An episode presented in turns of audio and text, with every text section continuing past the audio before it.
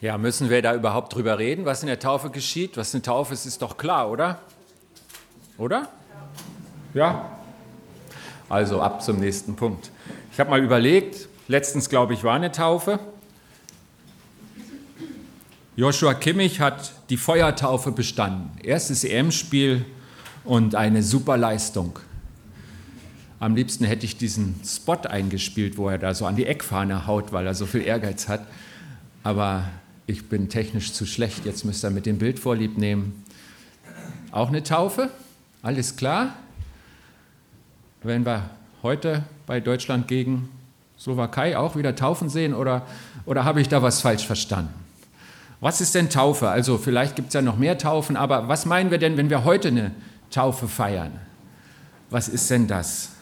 Und ich werde jetzt erklären, was die Christen unter der Taufe verstehen und werde das mit wichtigen Sätzen aus der Bibel belegen und so zeigen, dass da ein Zusammenhang besteht, auf dem wir Christen aufbauen.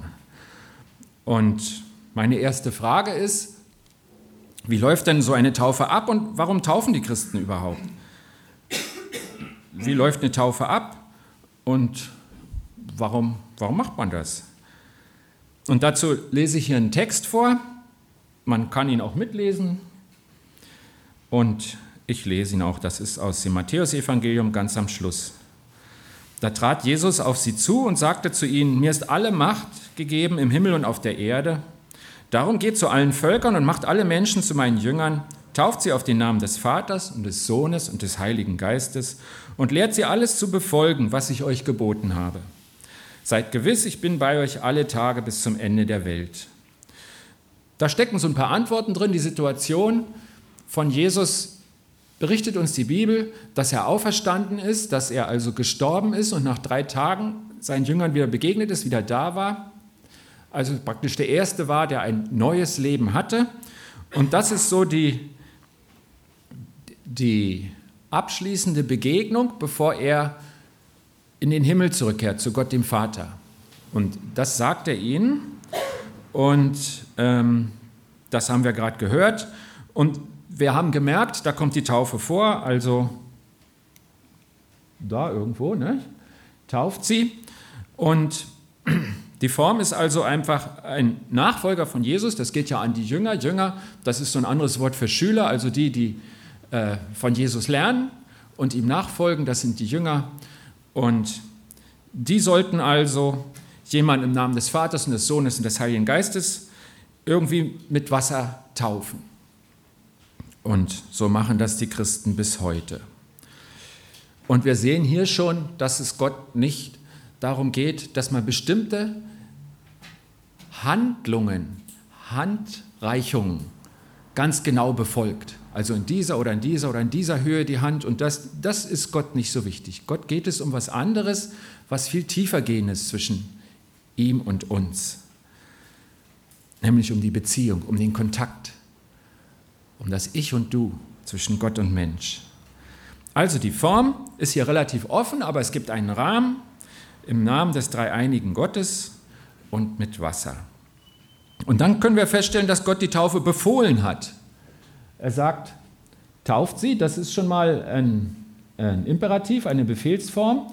Und dann ähm, ist das ja in einem Zusammenhang mit mehreren ähm, Eigens Verben, Eigenschaftswörtern, Sachen, die sie tun sollen. Geht hin zu allen Völkern, macht alle Menschen zu meinen Jüngern und tauft sie und lehrt sie alles zu befolgen, was ich euch geboten habe. Also spätestens hier wird es klar, Gott sagt nicht, hier, wenn du gut drauf bist und wenn du Lust hast, dann könntest du doch mal vielleicht Gott sagt, mach das. Und das zeigt auch was zwischen Mensch und Gott. Ähm, Gott sieht sich nicht als unser Kumpel, so einer, hey, gehen wir heute mal aus. Gott ist unser Freund, er ist uns ganz nah, vielleicht näher als der Kumpel, an den wir jetzt denken. Aber er sagt, ich bin dein Gott. Ich kann mehr als du und das setze ich für dich ein. Ich bin über dir aber für dich da. Das ist nicht Kumpel, das ist mehr und Gott befiehlt. Darauf werden wir noch zurückkommen. Ich habe jetzt hier ein paar Folien unterschlagen, aber das macht nichts. Taufe ist jetzt da mal blau, das haben wir gerade gesehen.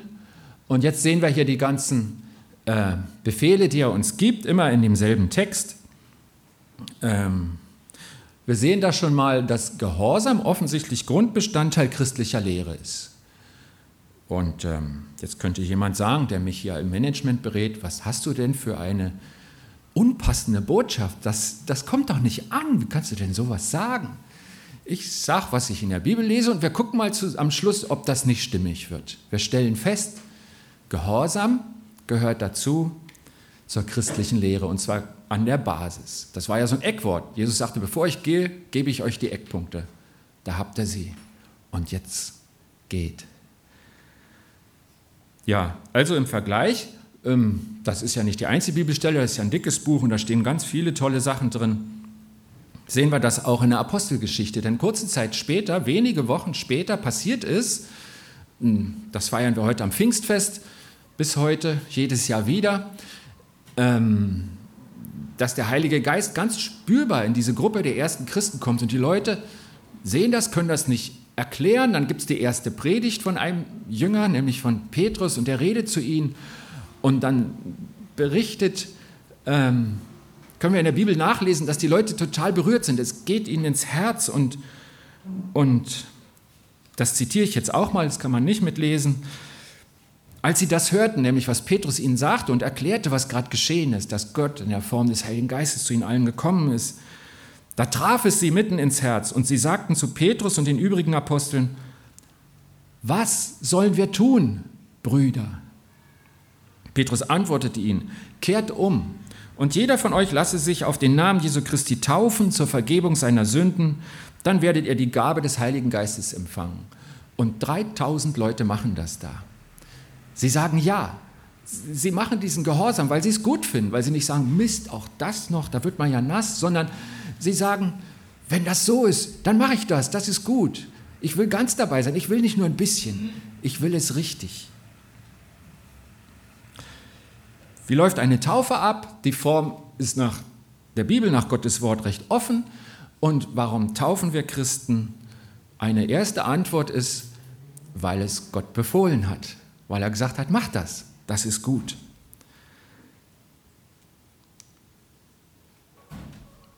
Zweiter ganz wichtiger Punkt, das Wichtige tut der Heilige Geist.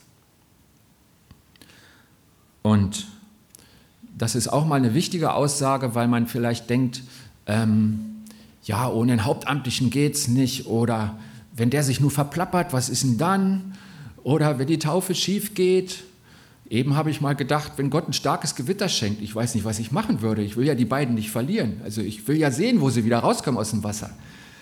Nicht? Also, ähm, aber das Wichtige tut der Heilige Geist. Gott in, in Form des Heiligen Geistes ist unsichtbar.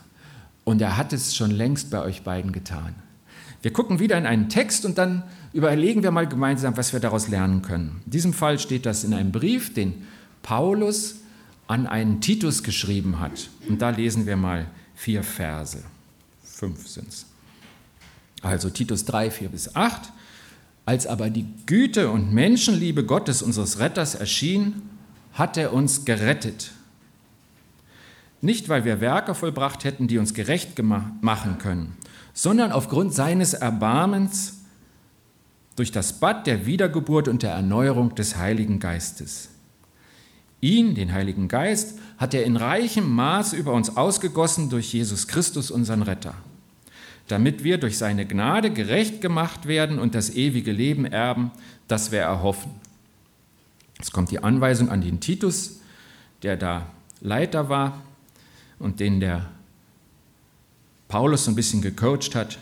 Dieses Wort ist glaubwürdig und ich will, dass du dafür eintrittst damit alle, die zum Glauben an Gott gekommen sind, sich nach Kräften bemühen, das Gute zu tun. So ist es gut und für alle Menschen nützlich. Also so ein Ausschnitt aus dem Brief an den Titus und ähm, hier kommt das Wort Taufe nicht vor, aber es wird symbolisch verwendet. Ähm, hier an dieser Stelle das Bad der Wiedergeburt und der Erneuerung des Heiligen Geistes. Mit diesen Worten beschreibt er Taufe. Und die Bibel redet da öfter drüber, Einmal sieht man hier, das ist der Heilige Geist, der am Werk ist. Aktiv ist der Heilige Geist. Und zum anderen sagt uns die Bibel, wir können gar nicht Jesus sagen. Wenn wir das erste Mal Jesus sagen, zum Beispiel im Gebet, bis meinen und versuchen, diesen unsichtbaren Gott anzusprechen, das geht gar nicht ohne den Heiligen Geist. Er ist also längst da. Er hat längst in euch angefangen, allein in den Vorgesprächen, die wir hatten, weiß ich das ganz genau. Und auch an dem, was man in eurem Leben sieht. Denn Gott sagt immer, wenn ich in einen Menschen einziehe, dann wird das sichtbar, das hinterlässt Spuren. Und das ist das Werk des Heiligen Geistes, was schon längst bei euch angefangen hat. Und dass jemand zum Glauben kommt, das ist das Wirken des Heiligen Geistes. Gott selber ist das ja.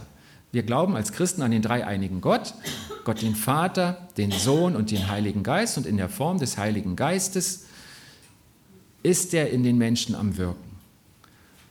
Und wenn jemand Ja sagt zu Gott, dann lässt er den Heiligen Geist in sich wirken. Und es passiert, was Gott segnen will, was Gott gut findet. Und er bewirkt in uns die Wiedergeburt. Das ist ja so ein Wort da drin. Ähm, davon reden Christen viel. Die Uschi hat schon gesagt in der Einleitung, die sahen irgendwie immer ganz genauso aus, nur nasser als vorher, die wir bisher bei der Taufe gesehen haben. Und was ist dann das? Was ist denn da so anders? Wieso denn Wiedergeburt? Und dann steht da auch noch, er erneuert uns. Ups, das ist auch nicht schlecht. Hm, hm, hm. Da waren wir. Erneuerung. Ich lobe hier öfter mal die Technik, jetzt wisst ihr warum. Wenn ich für die Technik zuständig wäre, das wäre nicht gut für euch. Ich schaffe es nicht mal, dieses Ding zu bedienen. Also, ähm, Erneuerung. Erneuerung. Was erneuert er denn? Was ist denn da erneuert? Die beiden sind ja noch jung, das kann ich jetzt sagen, weil ich schon viele graue Haare habe. Was muss man da erneuern? Die sind doch fit wie ein Turnschuh. Und ich glaube, wir kommen wieder an den Apostelgeschichten-Text, den wir schon mal hörten, wo da stand, Umkehr, kehrt um. Also die Antwort, als die Leute im Herzen berührt sind, ergriffen sind und sagen, was sollen wir denn jetzt tun? Ihr Apostel, ihr Brüder, ihr, die ihr schon wisst, ihr, der das wisst mit Jesus, was sollen wir tun? Das Erste, was er sagt, wer ein bisschen Griechisch kennt, das ist das Wort Metanoia, Umkehr. Umkehr. Wieso denn umkehren? Was ist denn da umgekehrt? Und was da umgekehrt ist, es ist ganz viel von unserer Weltsicht, wie wir Menschen erzogen sind. Seit der Aufklärung wird uns erzählt, der Mensch ist im Herzen gut. Und ich merke an mir selber, ich bin schon fast 30 Jahre jetzt Christ in dem Sinn, dass ich weiß, wovon ich rede und nicht nur irgendwann mal in der Kirche war. Also wirklich so, dass ich eine Beziehung zu Gott habe. Und wie schwer mir das fällt zu sagen, ich bin schlecht. Die Menschen sind schlecht. Ich bin total erschüttert wenn jemand einbricht und was klaut, wenn was kaputt geht, das trifft mein Weltbild. Es ist so tief in uns gepflanzt, dass der Mensch im Kern gut ist. Und was ist denn die Folge? Erstmal sagen wir, das klingt doch viel besser. Das andere, das Angebot Gottes, oh, das will doch keiner hören. Aber was ist denn die Folge? Die Folge ist, ich bin ja gut. Das, das musst du doch jetzt merken, das, das muss ich dir zeigen. Ich muss also gut sein. Ich, ich, hm, das sollte er lieber nicht wissen, das zeige ich nicht, das, das passt nicht zum guten Menschen, dann, dann bauen wir Fassaden auf. Und mit diesen Fassaden gehen wir zu Menschen und wollen geliebt sein, ähm, weil der doch sehen muss, dass ich gut bin. Und Gott sagt, ich kann dich davon befreien. Wir kehren das mal um. Du bist nicht gut. Seit dem Sündenfall, seit Menschen beschlossen haben, nicht das zu machen, was Gott ihnen als guten Weg zeigt, sind sie nicht mehr gut. Und dann sagt Gott, und ich liebe dich trotzdem. Lass doch die Fassade weg. Ich liebe dich, wie du bist. Ich liebe dich, obwohl du schlecht bist. Oder böse, sagt die Bibel dazu. Komm doch zu mir. Und dann kommt das mit dem neuen Leben. Gott sagt, ich bringe dir bei, wie du gute Dinge tun kannst. Und das ist so eine Befreiung. Das ist so ein Aufatmen ich muss euch nicht allen zeigen, wie gut ich bin. Wenn ihr mich gut beobachtet, merkt ihr, ich mache auch Sachen, die sind vielleicht nicht ganz richtig. Nicht? Wir verniedlichen so, nicht? so schärfer traue ich es mich nicht zu sagen. Und wenn ihr ehrlich seid, wisst ihr das von mir und von dir selbst. Und wenn wir dazu stehen können, sind wir dann nicht viel ehrlicher miteinander. Und wenn es dann nicht so bleibt und sagt, alle Halunken, ab in die Räuberhöhle, sondern wenn wir sagen können, Gott hat da noch Hoffnung. Der sagt, ich mache das neu. Ich mache dich neu, dein Leben neu. Dann ist das eine echt gute Nachricht. Und wenn die Christen so ein Fachwort haben, Evangelium, was keiner versteht, das ist griechisch und heißt gute Nachricht. Das heißt einfach gute Nachricht. Wir haben eine gute Nachricht. Die gute Nachricht lautet, du brauchst dich nicht verstellen. Und auch wenn nicht alles Gutes in deinem Leben, vielleicht sogar viel nicht Gutes, vielleicht sogar alles nicht Gutes, ich weiß nicht, wie du dich siehst, es gibt Hoffnung. Siehe, ich mache alles neu, sagt Jesus ganz am Schluss in der Bibel. Und das ist eine Wohltat. Und das bietet Gott uns an. Umkehr. Was wird denn da umgekehrt? Also das Wichtige tut der Heilige Geist. Das Wichtige, das alles Wendende ist nicht euer Bekenntnis, dass er sagt, okay, heute werde ich nass. Das ist auch wichtig, weil es eine Antwort ist und Gott freut sich drüber und wir werden sehen, dass das gut ist. Aber das Wichtige tut der Heilige Geist in euch. Der kann nämlich was, was wir nicht können. Der macht alles neu. Und ihr werdet immer noch aussehen wie Melissa und Oliver. Aber das Neue wird euch weiter begleiten, was schon angefangen hat. Und das macht der Heilige Geist. Das Wichtige tut der Heilige Geist. Ich habe noch einen Punkt. Jemand sagte mal, die Pastoren kriegen alle beigebracht, dass eine gute Predigt drei Punkte hat. Ich gebe mir Mühe. Der dritte ist, die Taufe macht den Bund fest. Die Taufe macht den Bund fest. Wir lesen wieder einen Bibeltext dazu. Diesmal ist es aus dem Römerbrief. Den hat auch der Paulus geschrieben. Ich lese die Verse 1 bis 4 im sechsten Kapitel. Er ist also mitten im Argumentieren. Das war ein echter Theologe. Gehört für mich zu den am schwersten zu lesenden Briefen im Neuen Testament, der Römerbrief. Und dann schreibt er also, hat über Sünde gesprochen und Verlorensein und so, alter Mensch und neuer Mensch. Und dann am Anfang vom sechsten Kapitel sagt er, heißt das nun, dass wir an der Sünde festhalten sollen, damit die Gnade mächtiger wäre? Keineswegs. Also das auf keinen Fall. Wie können wir, die wir uns, die wir für die Sünde tot sind, noch in ihr leben? Wisst ihr denn nicht, dass wir alle, die wir auf Christus Jesus getauft wurden, auf seinen Tod getauft worden sind? Wir wurden mit ihm begraben durch die Taufe in den Tod und wie Christus durch die Herrlichkeit des Vaters von den Toten auferweckt wurde, so sollen auch wir als neue Menschen leben. Das schreibt er, das klingt ein bisschen kompliziert und er sagt, passt mal auf, was passiert denn in der Taufe? Eine Taufe wird nachvollzogen und das hat die Uschi ja schon gesagt in der Einleitung, das ist wie, wie Sterben. Man, man stirbt und es kommt der neue Mensch raus und deswegen habe ich das erklärt mit der Sicht Gottes auf den Menschen weil Gott sagt, ich bin so gerecht, neben mir kann die Sünde nicht bestehen. Und wenn du Mensch zu mir zurück willst, dann müssen wir das lösen, was in dir nicht gut ist. Und die Lösung heißt das neue Leben. Und dazu muss das Alte weg. Das Alte stirbt. Das kann neben Gott nicht bestehen. Und deswegen predigen wir Christen in der Taufe den Tod. Den Tod dieses alten Menschen, der vor Gott nicht bestehen kann. Und das Geschenk, das neue Leben, das Gott schenkt, und das Bestand hat vor ihm. Die Taufe ist also ein Bekenntnis, so nach dem Motto, ich habe den Tod verdient. Ich stehe hier, weil ich erkannt habe, ich bin nicht gut im Kern, wie mir beigebracht wurde, sondern ich habe den Tod verdient. Vor Gott kann ich nicht bestehen. Ich habe zwar gute Freunde, die mich mögen und über meine Fehler hinwegsehen können. Ich bin bisher durchs Leben gekommen, so einigermaßen, da stehe ich, ich lebe ja noch. Aber im Wesentlichen und vor Gott und im Tiefen meiner Seele weiß ich, dass das vor Gott nur Tod bedeutet. Und den habe ich verdient. Und den nehme ich jetzt an. Mein Leben ist nicht zu reparieren, ich brauche ein neues. Ich nehme Gottes Geschenk aus Gnade, aus unverdient des neuen Lebens an. Das sagt ihr in der Taufe. Und das ist ein Bekenntnis. Es ist natürlich auch ein Bekenntnis vor uns allen, die zwei zeigen, dass sie es ernst meinen. Man sieht es schon an der Kleidung. Ne? Und äh, es läuft alles darauf hin, die sind fest entschlossen. Sie zeigen uns was. Sie sagen Ja dazu. wie Gott sie beschreibt und sagen, diese Beschreibung trifft auf mich zu und damit gehe ich jetzt weiter. Sie zeigen es auch der unsichtbaren Welt. Wenn wir vom Heiligen Geist sprechen, der ist ja nichts zu sehen mit den Augen. Man spürt manchmal seine Gegenwart, sein Handeln, man spürt ein Wort, aber sehen kann man ihn nicht. Und es gibt noch mehr Dinge in der unsichtbaren Welt, auch nicht gute Dinge. Und vor all dieser, der sichtbaren und der unsichtbaren Welt, ist es ein Bekenntnis, was er ablegt. Ein gutes Bekenntnis, weil dann klar ist, wo er steht. Der Paulus, der wirklich gern geschrieben hat, der hat auch an die Galater geschrieben, das war eine Gemeinde damals. Und da drin kommt dieser Satz, wie er sich selbst beschreibt als Christ. Nicht mehr ich lebe, sondern Christus lebt in mir. Soweit ich jetzt aber noch in dieser Welt lebe, lebe ich im Glauben an den Sohn Gottes, der mich geliebt und sich für mich hingegeben hat.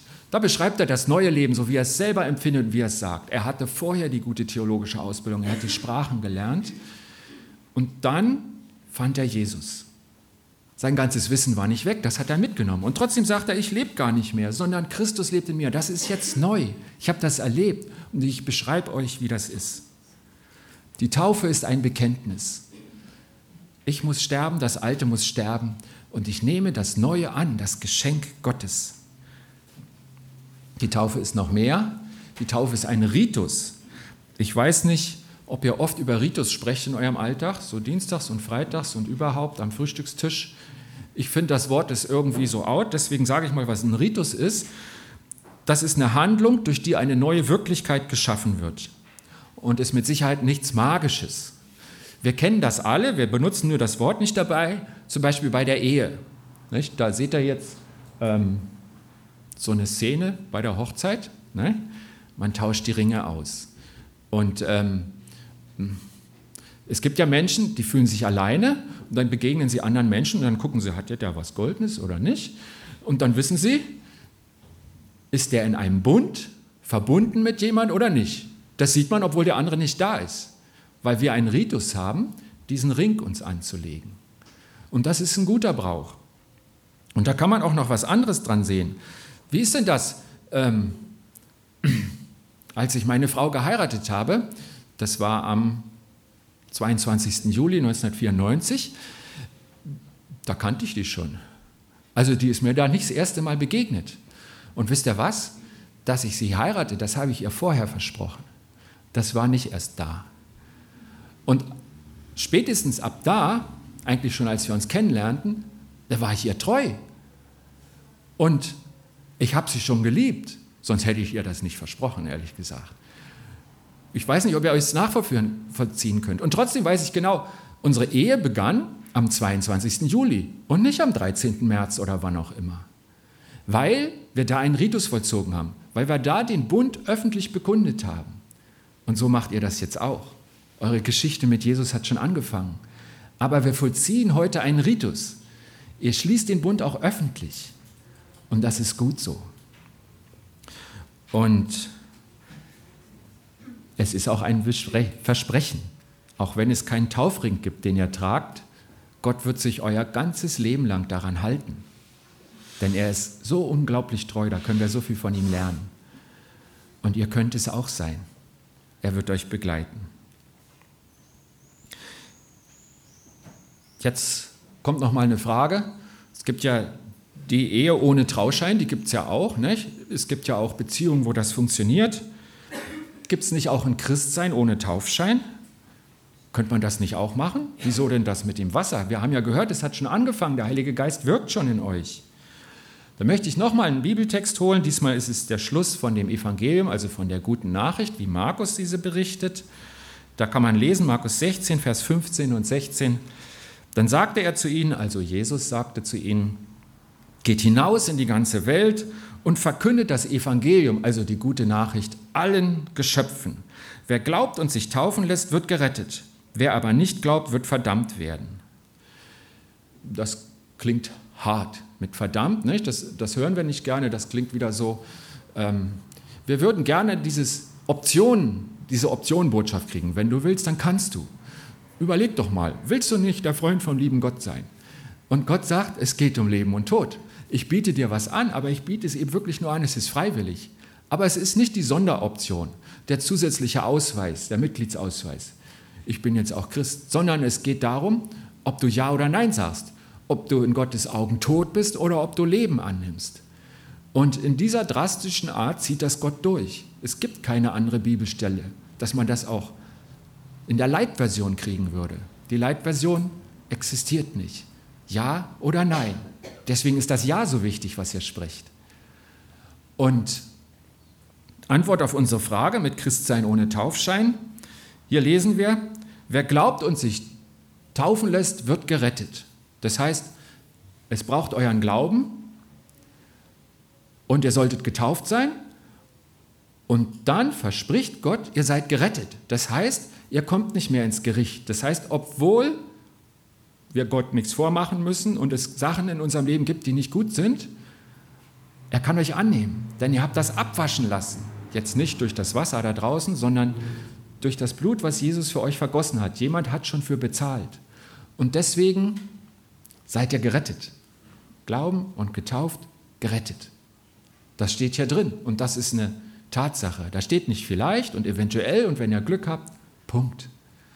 Und dann steht da, woran es scheitern könnte. Nicht an der fehlenden Taufe. Wer nicht getauft wird, wird verdammt, das steht da nicht, sondern wenn ihr keinen Glauben habt. Weil worum geht es Gott? Gott geht es nicht darum, dass wir regelmäßig baden, sondern Gott geht es darum, dass wir die Beziehung zu ihm haben, dass wir an ihn glauben, dass wir mit ihm unterwegs sind, dass wir hören wollen, was er sagt, dass wir gehorchen. Und ich habe gesagt, mein Manager hat mich beraten, das sei doch unmodern. Das ist was ganz Tolles, weil Gott segnet den Gehorsam. Und das ist auch eine Folge eurer Taufe. Gott hat gesagt, lasst euch taufen, ihr geht hin und deswegen liegt da Segen drauf. Gott sagt, ich biete es dir nur an, ich kann dich nicht zwingen. Das heißt, ich könnte es sogar, aber ich will es nicht. Aber wenn du Ja sagst, dann bin ich bei dir, bin ich mit dir, dann bin ich auf deiner Seite, dann werde ich segnen, dann werde ich Gutes sagen über dir. Segnen, das griechische Wort wörtlich übersetzt ist Gutwort sagen. Und wenn Gott gute Worte über dir sagt und über dir und über uns allen, dann ist das das Beste, was uns passieren kann. Und Gott hat gesagt, das ist ganz einfach mit dem Christsein. Höre, was ich dir anbieten kann. Und ich habe immer Leute, die deswegen unterwegs sind. In unserer Gemeinde gibt es einen Missionar, den habt ihr heute als Drummer gesehen. Die sind gerade im Heimatdienst, die fahren richtig weit. Aber es gibt so eine Leute nicht nur in Ecuador, die gibt es auch in Hasloch. Es gibt Leute, die wissen, worum es geht im Christsein. Und wenn du das hörst und wenn du das machst, und machen heißt gehorchen, das klingt noch nicht so scharf. Dann sagt Gott, wenn du freiwillig zu mir kommst und sagst, ich mach das, du bist nicht mein Kumpel, du bist mein Herr und das ist gut für mich, dann wird es wirklich gut sein.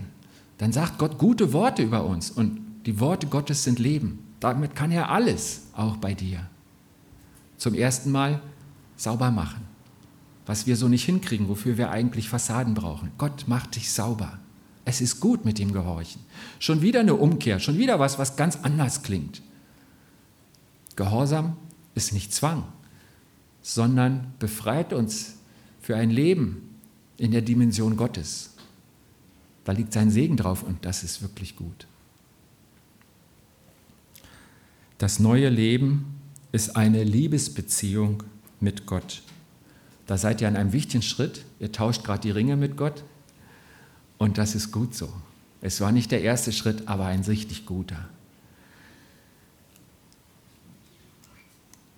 Wir hatten ja eine Ausgangsfrage, was geschieht in der Taufe?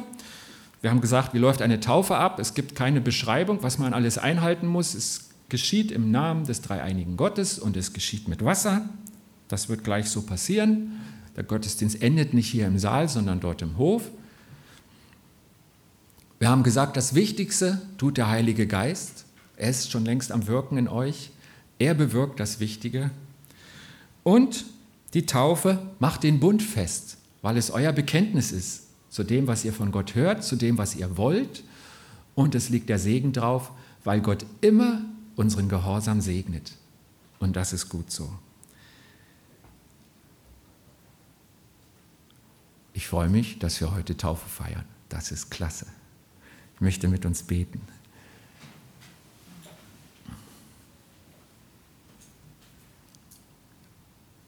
Jesus Christus, unser Erlöser und Herr, ich kann mit dir reden.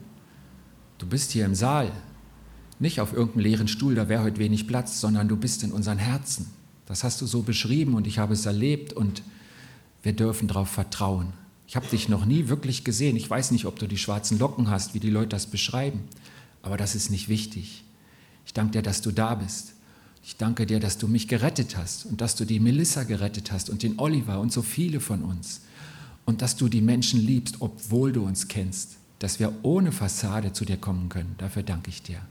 Ich danke dir, dass wir in der Taufe was zum Festhalten, zum Erinnern haben. Dass es Menschen gibt, die heute dabei sind, die den Oliver und die Melissa erinnern können. Du hast dich taufen lassen. Der Bund ist geschlossen. Du hast es bekannt. Es ist fest. Und ich danke dir, Gott, dass aus deiner Sicht dieser Bund ein Leben lang hält. Du bist treu und du bist gut und wir können zu dir kommen. Ich danke dir für diese gute Nachricht. Amen.